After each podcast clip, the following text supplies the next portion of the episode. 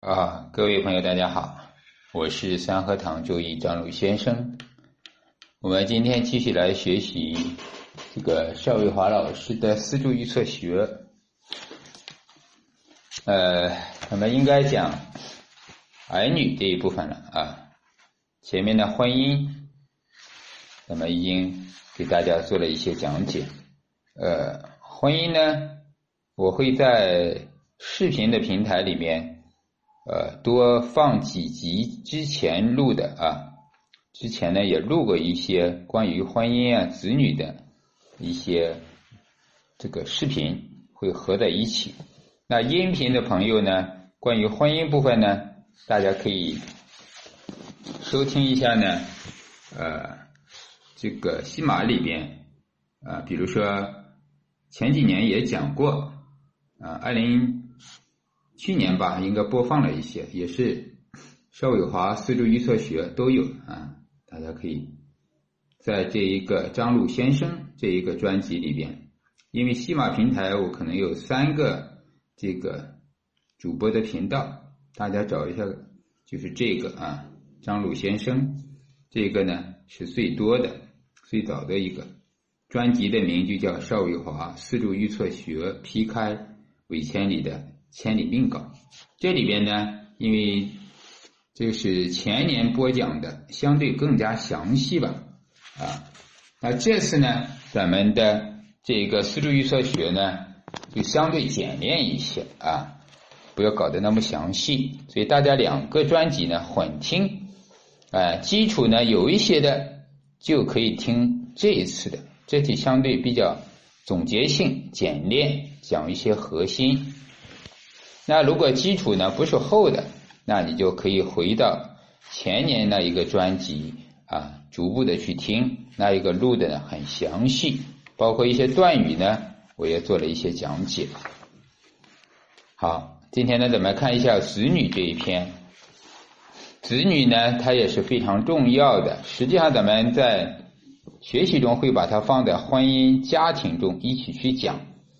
那子女呢？在今天来讲呢，咱们主要从哪几个方面呢？咱们要看子女啊，严格来讲，今天呢断几个断男女啊，它的必要性已经不是很大了。这个婚姻包括改革婚姻法，也改革了现在的一个、两个、三胎都出来了啊。所以至于生几个，生男生女啊，建议大家不用去穷究它了啊。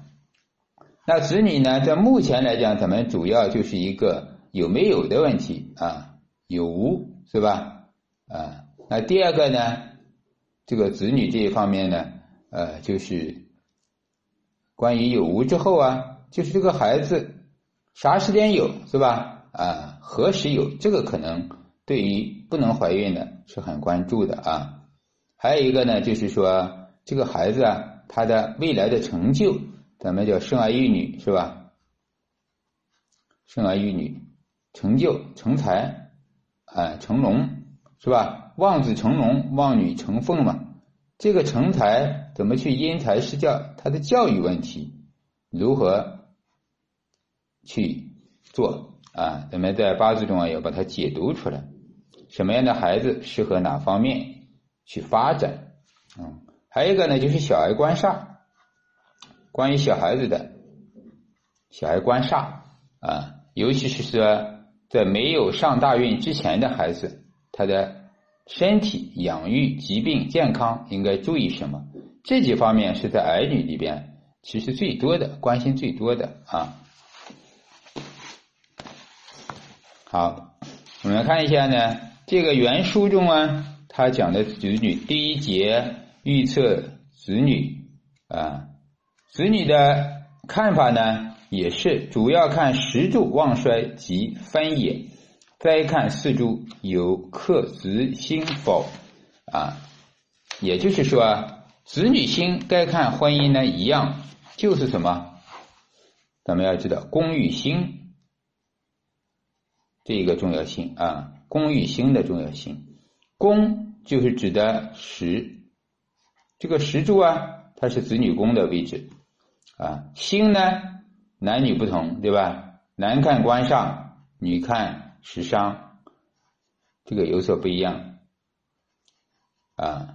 这是常用的，这是宫与星的关系。所以首先呢，看宫，宫的力量、宫的能量或者宫的重要性啊，它是大于星的啊，大于星，它比星要重要啊。所以宫为主，星为辅，辅助。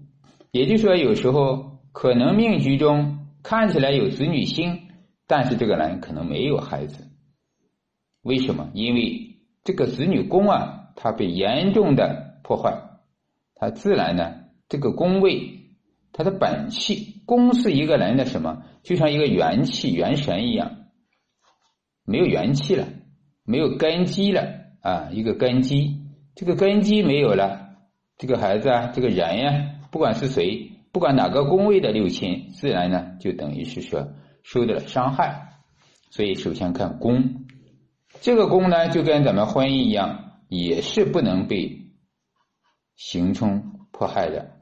刑冲迫害在这里呢，代表的就是一种灾难，在人的六亲、疾病、健康方面，刑冲迫害就是代表了疾病灾害。它不同于咱们乱格局、乱财富，在乱格局、财富的时候，刑冲迫害这些。可以代表着一种做工方式、取财方式、当官的方式。可是呢，在六亲、疾病、家庭方面，它就不是好事，就是坏的，一定是凶的啊！它没有好，都是凶啊！就像咱们说治病，即便是治病吃药，它也有副作用，对吧？相反的有副作用，所以呢，功不能被行冲啊。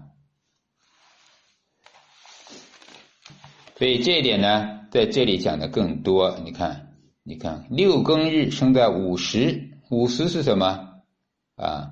这就说时上啊，刚好是，如果是男命啊啊，他就是官嘛，对吧？啊，庚以乙木为妻，是吧？乙木生火克庚金，无火乃火旺之地啊，子女多而富贵啊，也就是多少啊？他就是看子女这个星旺不旺。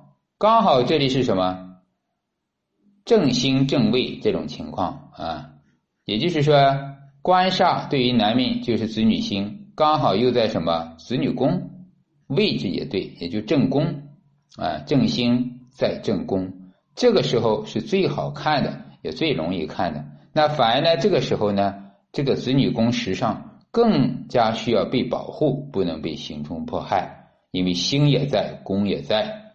啊，这种相对更容易啊。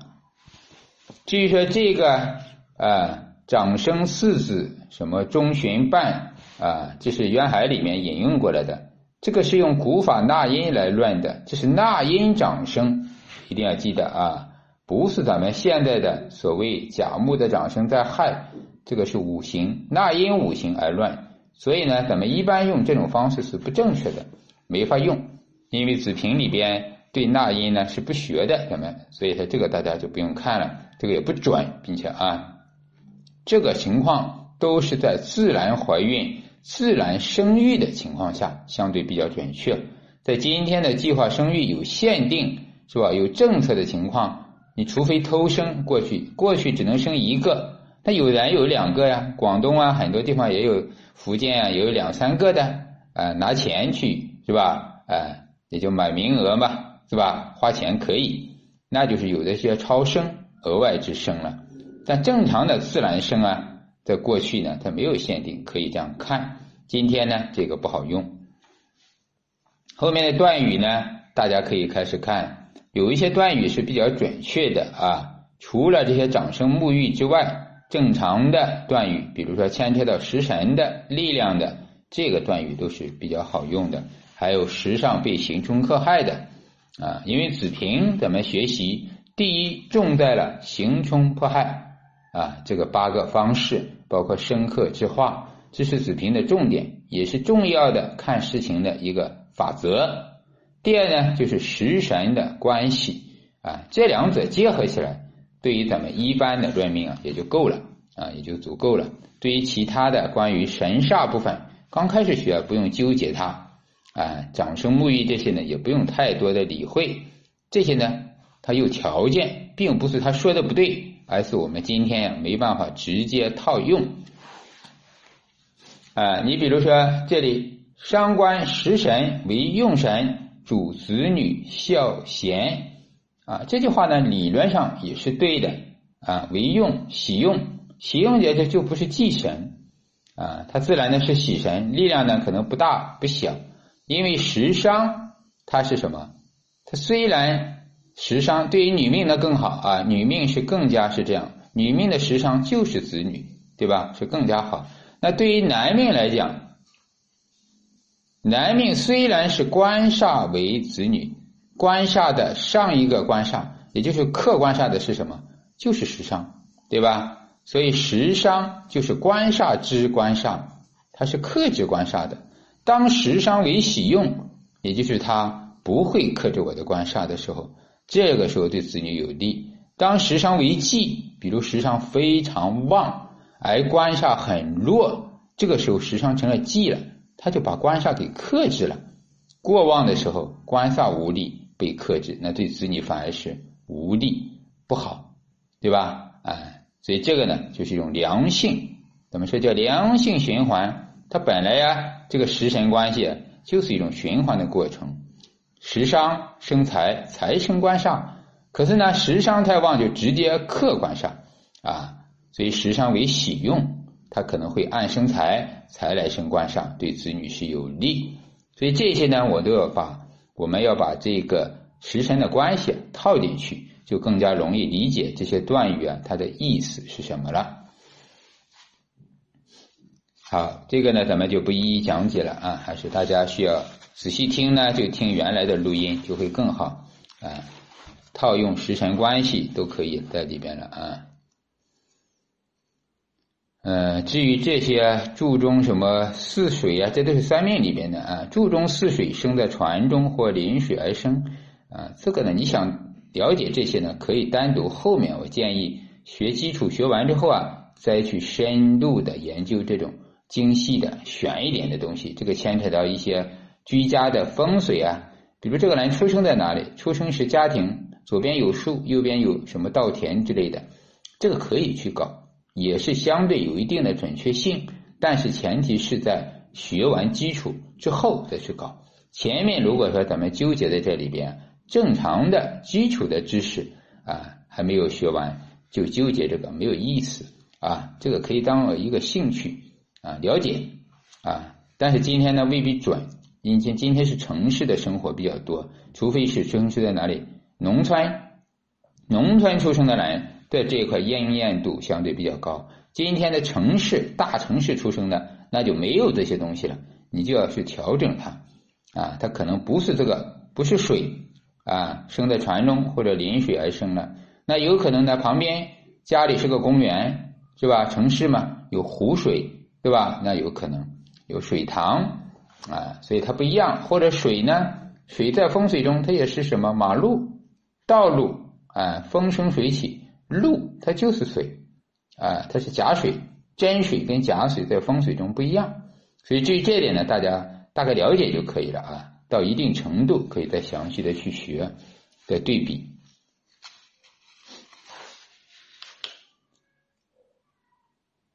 啊，至于说这个，你看投胎男女啊，建议大家不要搞这个啊，这个国家也不怎么认可，也要求不要这样去断。但如果你想去了解呢，是吧？你看。这里也写着了啊，男孩女孩啊，这个研究啊啊，你想去搞也可以啊。你看这里也写了一些经验，但是它应验度啊大概百分之六七十啊。因为什么呢？这一点大家要注意。如果你想研究这个投胎男女啊，有一个关键点就是什么？前面有没有流产？如果小孩，比如说一般三个月之后的孩子。啊，怀孕三个月了再去流产，这个生命啊就已经基本上有形了，所以这个就等于是投胎了。你第一个流产的就是投胎，可以这样去说啊。那所以现在的，尤其是说年轻人吧，年轻的孩子在这一块啊，相对很普遍，对吧？未婚之前的一些孕啊、一些流产啊，啊，它就会导致根本就测不准，他也不知道第一个留的是哪一个，对吧？那现在要生出来了，到底是第几呢？属于老几呢？对吧？明白了这个意思吗？啊，所以在这一块啊，它不准这个胎啊，胎是从怀孕开始，真正的来讲，一个人的生命中有几个，它是有定数，可是呢，它也包括了你流掉的那一个啊，比如说随便一个男命己土啊，你找他的心，这里有一个，这里有个引木之心，对吧？啊，后面还有吗？从局中是看不到的，那再要看其他地方了。那这一个就是第一个了。第一个，如果他曾经留了一个的话，那这一个就没有了，就等于啊，这个大家一定要记得啊。所以呢，真正在命理中，所有的子女都包括没有出生的、出生后夭折的，都是在子女整体的数量之内啊。好。第二个呢，就是关于儿女兴旺。其实这一部分呢是咱们的重点啊。咱们的重点是研究什么？在今天的这个时代，就是看这个关于子女的教育、未来发展趋势、职业规划，是吧？兴趣爱好，对小孩来讲呢，现在就是选择兴趣班，什么样的兴趣最适合他？是跳跳舞、弹琴，还是绘画？哎，总要有一个兴趣，家长很关心。对于说对高考的孩子来讲，就是考哪一个？考军校还是考文、考理？考哪个方向？考什么样的大学？成功率最高？所以这一点呢，咱们就要区分它啊。不同的时代啊，对于子女的要求不一样，所以这个儿女兴旺，也就是说啊，望女成凤，望子成龙啊，是更重要啊。那这一点呢，就是看第一，也是说。这个子女宫方面是什么样的星？子女宫对原局来讲喜忌，也就是看自己的命造就可以了啊，不用看孩子的。比如这里讲了这个男命，对吧？男命丙火亥水就在这里，亥水呢就是他的煞星。那这个煞星在这个地方啊，它是什么样的状态？这是最关键的啊。亥水如果健旺，没有被刑冲克害，那相对来讲呢？这些孩子啊，他都会长得比较结实，身体比较好，没有大病大灾啊。那如果呢，亥水他最怕什么土？如果原局地支土旺，是吧？虚土直接就克亥水，巳火太旺也会克亥水。还好这个巳火呢，在年上它比较远，克不到，也不旺，因为子水挡路了，是吧？但如果巳火太旺呢，巳亥冲啊，那这样呢，对他也不利。啊，所以呢，在这个里面，那个官煞最起码是安全的，说明孩子呢，他也是安全健康的，没有太大的问题点。第二个就是看小孩的这个有没有出息，是吧？将来是怎么样？那这一点呢，就是要再看幻象看，比如这个己土对于煞星来讲，这是煞之煞，这个土是克水的，可是这个己土旺不旺呢？己土在天干不旺，在地支它也不旺。己土是无火中出来的啊，我坐下的己土出来的啊，对于我来讲呢，是我的食伤，对吧？这是我的伤官。但是对于孩子来讲，水来讲呢，就是孩子的官煞。其实有官煞呢没问题，只要我用印能化掉它就可以了。有金也可以，命局没金啊，那还有什么呢？食伤治伤啊也可以啊，用呢木去治掉它。也就是说，对于任何一个人有了官煞，如果有印化，那就是大成就；如果有时伤制呢，那也有相应的成就和魄力，总有一番作为的。所以这个时候叫什么？幻象，一定要记得这个幻象法啊。也就是说，用这个人的命局，用水来看，如果是个水日主，得不得令？得令是吧？子水的月令啊。子水的月令，再看呢，他在原局官煞怎么样？有没有印化？食伤怎么样？有没有制煞？就可以呢知道这个成就如何了啊。这个呢，就是它的一个原理，看子女的原理啊。这里呢讲的比较简单，大家呢可以深入的用我说的这个方式套用幻象法啊。所有的六亲都用幻象法啊。第二节呢是预测子女之二，这里呢也是好多口诀啊，口诀不用背，找规律就可以了。这里他讲的主要是宫位吧，啊，也是另外一些口诀，因为他没有范例啊。这里讲的是行冲了，相对对子女不利的，好像前面呢是对子女有利的，这篇呢是对子女不利的啊。你看伤官见官，子息凶顽啊。当然，这个也不是绝对的，这种情况一定看什么力量旺衰，是吧？如果说伤非常力量大，特别重，大于官了，官对于男命就是什么子女，那当然是不利官的啊，不利于官的，对吧？那反过来呢？当伤的力量小呢，官的力量大，那是子女旺，伤官弱，那就没有问题。对于官，对于子女来讲，就是有利的。啊，这个子息完，呃，凶完是指说子女啊，他是什么样的一个情况？还是用幻象的方式最准确？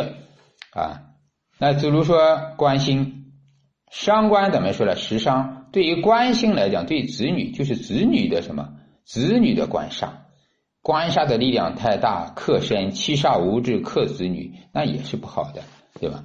所以这个凶不凶啊？看他有没有化解啊？看他有没有化解。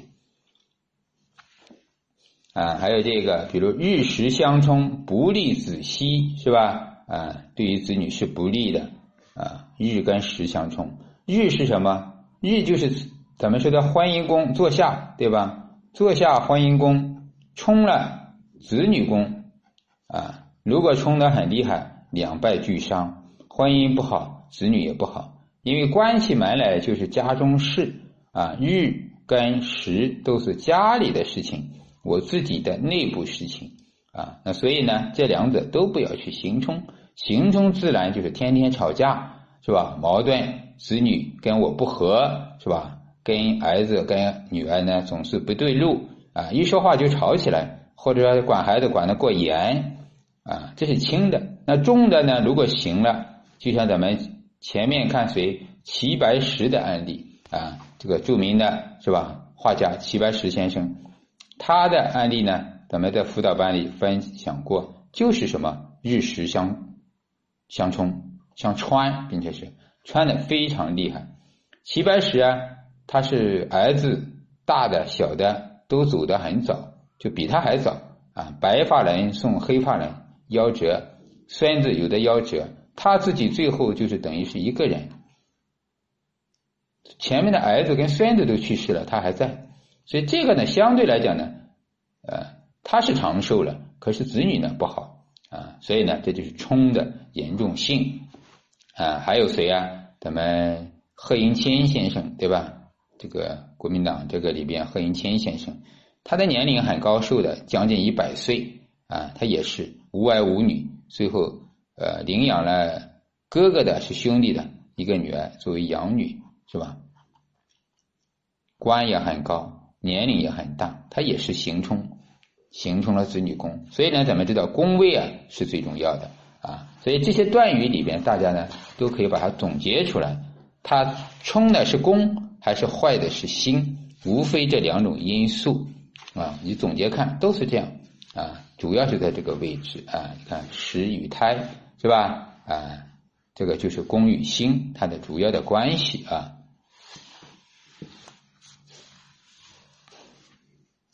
好，这一个呢，咱们就不一一讲了。主要强调的是宫心的关系啊。